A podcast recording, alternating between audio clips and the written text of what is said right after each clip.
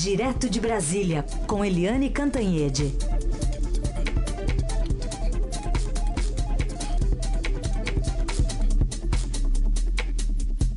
Eliane, bom dia. Bom dia, Heisen, Carolina ouvintes. Bom dia, Eliane. Vamos começar então falando dessa decisão. O governo Temer cedeu novamente aos caminhoneiros autônomos, recuou a adoção da nova tabela mínima do frete anunciada nesta quinta-feira. A gente tem até uma cronologia aqui dos anúncios do ministro dos Transportes, Walter Casimiro, que no começo da noite anunciou então essa nova tabela de preços mínimos, em média 20% menores em relação à tabela anterior. Em média, foi aproximadamente 20% do que estava colocado na tabela anterior. Ela distribui é, em todo tipo é, de caminhão, né, por quantidade de eixos, o valor do quilômetro eixo. Então, é, essa tabela é, é, conseguiu é, normalizar o valor do frete. Por quatro horas, né? porque aí a nova tabela foi discutida. Em uma reunião no fim da noite com lideranças do movimento dos caminhoneiros, o ministro voltou atrás. Olha só, então vai ser tornado sem efeito essa resolução tá, pela diretoria da NTT, vai voltar a ter a, a efetividade da resolução anterior para que a gente possa discutir com todos os as categorias, as associações, para que a gente volte com uma tabela que seja uma tabela factível. Que análise você faz desse grande recuo do governo, Eliane? Olha, eu acho que a gente tem que usar um bom português, o velho e bom português. Isto é um grande vexame. É um vexame, mas tem uma boa explicação. A explicação é que o governo é fraco, o governo está em final de, né, aí, né, rumo ao ocaso e tem pavor, pânico de os caminhoneiros voltarem a parar o país. Eles mostraram que tem essa capacidade. Então, Walter Casimiro, que aliás, cá para nós, né, o famoso Walter Casimiro, ninguém tinha ouvido falar nele, ninguém sabia quem ele era, mas ele anunciou aí essa redução de 20% nos fretes e agradou os é, industriais, agradou a agricultura, mas desagradou quem tem o poder de parar o país, que são os caminhoneiros. Quer dizer, a gente vem falando essa semana inteira aqui na Rádio Eldorado de como o governo está é, no meio do furacão e sujeito a pressões de todos os lados. Né? Então, ora, o, os caminhoneiros pressionam, sobe o frete. Aí vem a indústria, o comércio via CN é, Comércio e Agricultura via é, CNI e CNA e aí reclamam é, que o frete está alto. E aí o governo vai para um lado, vai para o outro. E eu gostaria muito de saber o que, que vai dar nessa reunião de hoje, porque se o governo é, continuar aumentando o frete, ele vai ficar de bem com os caminhoneiros durante algumas horas e vai daqui a pouco entrar em choque com CNA e CNI, que inclusive já ameaçaram entrar na justiça contra o aumento dos fretes. Então a gente vai ter esse tipo de pressão sobre o governo, o governo balançando para um lado e para o outro, até o último dia, 31 de dezembro ou seja, de solavanco em solavanco. E isso, como a gente vai falar também daqui a pouco, tem um efeito dramático sobre o mercado. Certamente. Eu sei sim quem é o Walter Casimiro, viu, Helene? Ah, você sabe? Eu sei. É mais um indicado pelo PR. é isso aí, porque só o PR quem faz o Ministério dos Transportes, é porteira fechada lá. É, é, né? tal, é o tal do feudo, né? O, Isso, o é. Ministério dos Transportes é feudo do PR. Mas é muito inteligente você, viu? Muito sai um do PR, entra, é, sai um do PR e entra outro do PR. E assim vai. Não muda, mudam os nomes, mas a sigla partidária é a mesma, né? Vamos falar um pouco desse dólar maluco aí, Eliane. 3,91 no fechamento ontem, a Bovespa caindo também 2,98% em parte tem um, um pouco com isso que você falou, né, agora há pouco. Olha, exatamente. Você tem efeitos externos e efeitos internos nessa disparada, nessa enlouquecida do dólar, porque o dólar foi a 3,91, como você falou, é, o dólar comercial, mas nas casas de câmbio ele já passa dos 4%. né, dos quatro reais. reais. Então você você vê o dólar disparando, enlouquecido por é, problemas externos, porque os Estados Unidos estão com uma política de juros é, complicada, baixando juros, aumentando juros, aliás, atraindo investidores internacionais. E você aqui no Brasil, você tem um, enfim, é uma sucessão de eventos. Por exemplo, você tem, é, além dessa questão do governo acuado, dos caminhoneiros muito fortes, da indústria reclamando, da agricultura reclamando, você tem a indefinição da eleição presidencial. Isso tem um efeito muito forte no mercado, porque o mercado trabalha com planejamento, olha lá para frente. E quem que vai ser o presidente do Brasil? Ninguém sabe. E se se é, fosse olhar só pelas pesquisas, o número um é o Jair Bolsonaro, que tem uma política econômica que ninguém sabe, ninguém viu, e, e isso deixa o mercado muito agitado com aí com seus indicadores é, subindo, descendo com alta volatilidade. É, com isso, o Ilan Goldfein, que é o presidente do Banco Central, que é uma das figuras aí que dá serenidade ao mercado, teve que ir à televisão, teve que dar uma entrevista não é, esperada, dizendo o seguinte: olha, nós estamos atentos e nós vamos agir. De qualquer jeito, é, eu acho melhor a gente se acostumar, porque essa volatilidade, essa enlouquecida aí, não vai parar tão cedo. Acho que vai acompanhar a gente até a eleição e até a troca de presidente. É, e outra, outro desdobramento importante que a gente tem que ficar de olho em relação aos caminhoneiros é que já tem uma grande movimentação aí em, escritórios de advocacia, né? Que prevêem já uma grande quantidade de ações na justiça.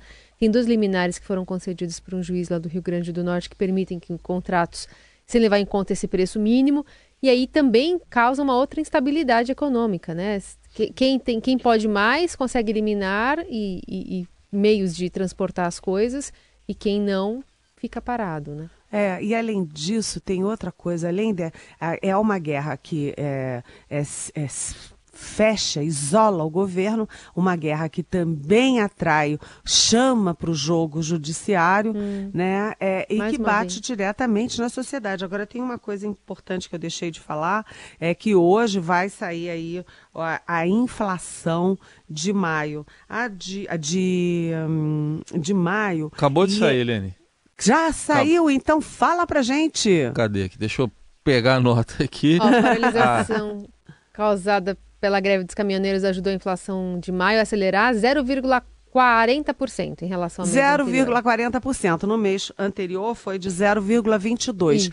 Ah, é, disparou para 0,40, mas cá para nós ainda continua sendo bastante razoável, porque a gente tem com, com essa crise toda um efeito positivo na inflação. A inflação na época da Dilma foi sempre acima da meta, e no final ultrapassou o teto da meta e agora a inflação está bem abaixo da meta. É a menor inflação desde o Plano Real lá de 1993, 94. Então o governo tem gordura para gastar aí na inflação baixinha, mas de qualquer jeito você tem dois fatores é, importantíssimos, é, três fatores na verdade pressionando a inflação.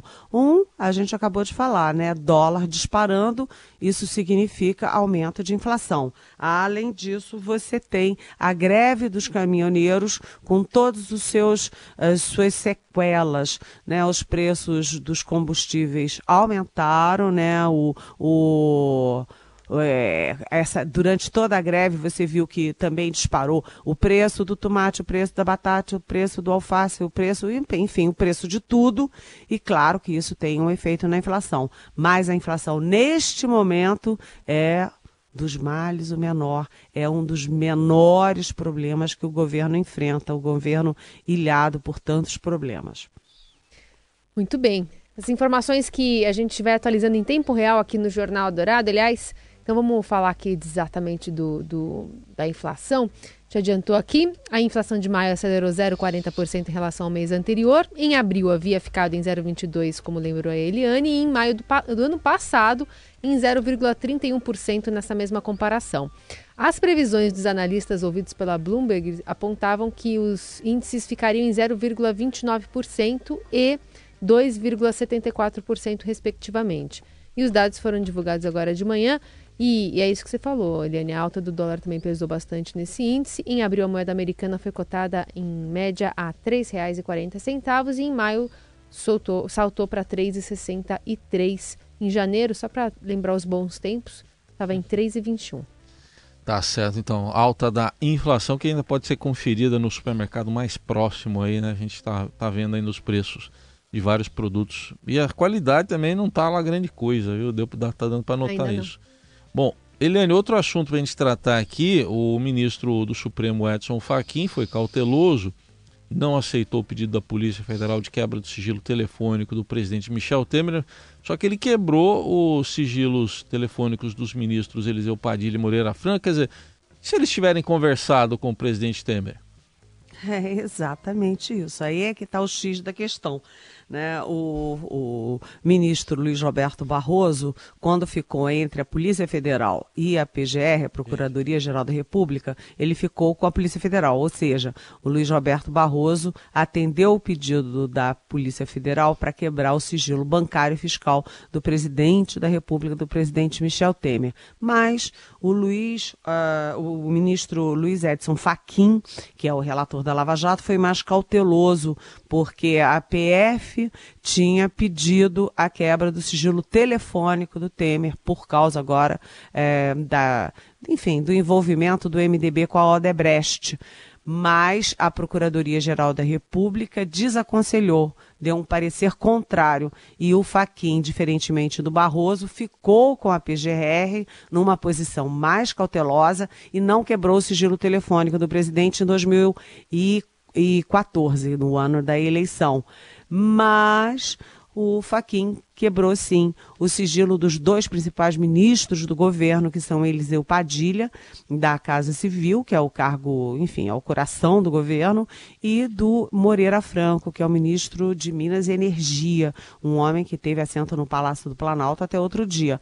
Aí você vai me perguntar, Heisen, hum. ah, sim, quebrou o sigilo dos dois e aí não vai descobrir que eles ligavam para o Temer o dia inteiro. Ligavam, ligavam porque eles são da mesma turma do, do MDB, porque eles atuaram juntos na campanha de 2014.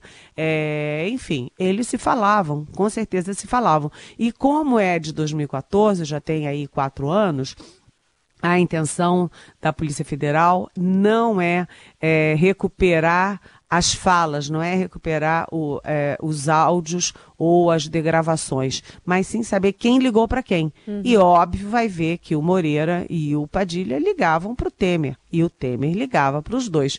Ou seja, de, de forma indireta, está quebrado o sigilo. Agora o Temer ri disso, diz que é um absurdo e que não vão descobrir nada. Aí tá? Depende da Polícia Federal, do Ministério Público e da Justiça, né? Ah, agora, só uma dúvida. É, a investigação pode ser feita é, em relação ao Temer, mesmo não, se referindo ao exercício do, do mandato, né? Que ele não era presidente na época, porque é isso, a investigação pode ser feita, não pode ser feita a condenação, é isso?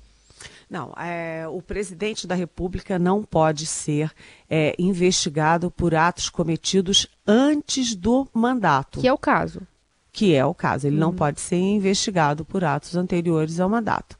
É, mas a gente vê que o presidente vem sendo investigado, sim, por é. muitos atos, né? Porque o, o, é, o, decreto dos portos, por exemplo, é, é, é antigo, né? A é. relação dele uhum. com os portos, a relação do Coronel Lima, a relação do José Yunes com o Porto de Santos, tudo isso é bem anterior, tem, tem décadas, eu diria, né? Bom, vamos uh, seguir aqui também atualizando as principais notícias do dia. Teve um caso no Rio, né, Carol? Um acidente. É, duas embarcações naufragaram, naufragaram hoje na Baía de Sepetiba, em Itaguaí, na região metropolitana do Rio. Havia pelo menos 22 pessoas nos barcos, três corpos já foram resgatados por bombeiros, outras três pessoas conseguiram nadar logo após o acidente e saíram da água por conta própria. Até agora há pouco, 8h45 da manhã, os bombeiros haviam conseguido resgatar mais seis vítimas que recebem agora atendimento médico. As buscas continuam no local. O Corpo de Bombeiros informou que foi acionado meia-noite e 20 e os barcos haviam sido alugados por pescadores. Bom, mais um assunto aqui para a gente comentar da política. Ô, Eliane, vamos ouvir um pedacinho de um jingle aqui?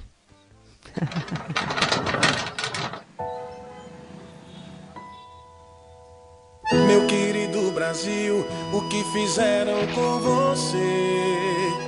Tô sofrendo tanto por te ver assim. E por todo canto choro é o lamento de um coração que grita em sofrimento. Essa tristeza, meu povo, vai ter fim. Olha lá, aquela estrela que tentaram apagar. É um pedaço, é porque é longo aqui. São dois minutos, né, Carol? Mais ou menos? Dois minutos. É o jingle da campanha de Lula, Eliane. Pois é, né? É, é uma coisa impressionante. O, o candidato está preso em Curitiba, né? Está preso sem poder fazer comício, sem poder dar entrevista lá enfim, trancafiado, mas ao mesmo tempo está sendo lançado uh, à presidência da República em Minas Gerais. É uma coisa meio, é, vamos dizer assim, surreal, né? É, é, mais do que é a realidade superando a ficção. E aí o, o Lula está sendo lançado à presidência, é, tem jingle, é, tem lá a Gleice Hoffmann dizendo que não tem plano B, nem plano C, nem plano D. E, e o PT todo é fazendo um teatro, porque tecnicamente, juridicamente, o ex-presidente Luiz Inácio Lula da Silva é inelegível. Né? Se, só se se mudar a lei, porque a lei diz que quem é condenado em segunda instância é, é ficha suja e, portanto, não pode ser candidato. Né? Mas, como tudo é possível, e principalmente na política, vamos ver. Agora, o que eles estão tentando fazer é, é ganhar visibilidade para o Lula, é, usar essa, esse lançamento e essa campanha e esse jingle para, enfim, criar um ambiente e, a, e, a, e, uma força contra a prisão do Lula, mas isso é a favor do Lula, mas é contra o PT. Enquanto o PT está lá é, afundando junto com o Lula, é o, o candidato das esquerdas que emerge é o Ciro Gomes, é o Ciro Gomes do PDT. Até quando o PT vai fingir que o Lula é candidato? Essa é uma grande questão, inclusive de muita gente dentro do próprio PT. Agora, de outro lado, a eleição continua muito animada, né? Porque você tem aí, eu já citei essa semana os lançamentos, pré-lançamentos do Nelson Jobim, do MDB, do Afif Domingos, uhum. do PSD, e ontem teve mais uma novidade, porque o Josué Gomes da Silva, que é o filho do ex-vice-presidente do Lula, que é o José Alencar, e também é um dos homens mais ricos, é, dono da Coteminas, um dos empresários mais bem-sucedidos do país. Ele saiu da Fiesp para se tornar livre, leve e solto para alguma candidatura. E aí a gente vai vendo que foi lançado o manifesto essa semana da União do Centro, mas o Centro não está nada unido, não. Pelo contrário, está desunido e cada vez, em vez de você afunilar num candidato, você tem mais candidatos. E do outro lado, o Bolsonaro vai aí, por medo, por temor, o mercado vai se acostumando com a ideia do Bolsonaro. A eleição está ficando realmente surreal. Então vamos para as perguntas dos ouvintes, que eu acho que é o melhor que a gente tem a fazer nesse momento, Beliane. Mas ainda falando de política, aqui a, a, a, pergunta da Maria Clara, de Campinas, ela falou que ontem a gente não falou do PSDB. Queria saber o que representa para a candidatura do Alckmin o e-mail descoberto onde o FHC, Fernando Henrique Cardoso, pediu um SOS financeiro para o Marcelo Odebrecht a Lava Jato não deveria ter um processo de investigação também contra os tucanos para apurar o que parece ser um vício dos petistas? Oi, Maria Clara. Atenção, a, todo mundo esquece de uma coisa muito, muito importante. A doação de campanha de é, entidades privadas era legal, era prevista na legislação brasileira todos os partidos, todos os candidatos tinham é, é, financiamento de empresa privada. Né? Você antigamente a, a imprensa publicava lá, a Odebrecht é, doou para o candidato tal. Né? É, o presidente Fernando Henrique Cardoso, naquele momento, já não era presidente, ele já não tinha ingerência sobre a administração, sobre programas públicos, e ele era uma grande liderança do PSDB e disse para o Marcelo Odebrecht: Olha, Marcelo, é, você financia todo mundo, financia também o, o PSDB. Por que, que ninguém está valorizando essa informação? Porque se você for considerar os presidentes de partido, partido que pediram financiamento de campanha, todos, exatamente todos, 100% deles, talvez não o PSOL, né, ou o partido mais esquerdo, PSTU, mas todos pediram financiamento de campanha. Qual é a diferença? Uma, uma coisa é você pedir financiamento de campanha para os candidatos do partido. Outra é você dizer: olha, vamos fazer um rachuncho, a gente põe o PP, o PT e o PMDB lá na Petrobras, cada um fica com uma parte do rachuncho e depois a gente dá um jeito de tirar o dinheiro da Petrobras, passar pelo Odebrecht e fingir que é doação. Uma coisa é doação de campanha de, de uh, empresa privada. Outra coisa muito diferente é usar a Odebrecht para negociatas tirando dinheiro da Petrobras ou de órgãos públicos. Então, a justiça tem feito uma diferença nesse sentido. E aí as pessoas dizem, ah, está favorecendo B, prejudicando C. Não, são realmente coisas diferentes. É só olhar a lei que valia naquele momento, Maria Clara. Tá respondida aqui. Outra pergunta é do Anuel, que é de Três Lagoas, no Mato Grosso do Sul. É, ele tá, você já falou agora há pouco, mas ele quer saber quais as chances mesmo reais do ex-presidente Lula ser candidato à presidência. Se não tiver chances, qual seria o plano B? Mesmo o partido falando que não tem plano B.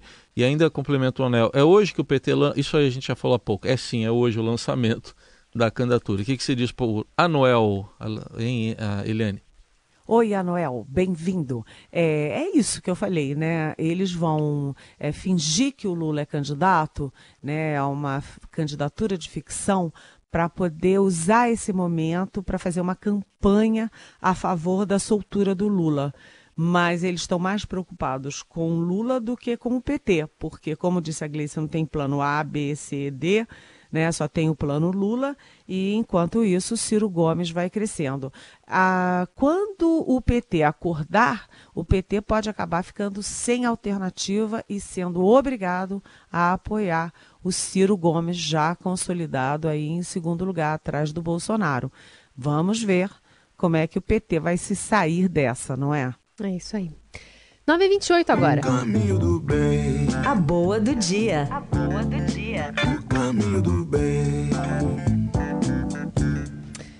O primeiro-ministro da Holanda, Mark Rutte, decidiu fugir ao clichê de que políticos deixam muita sujeira para trás.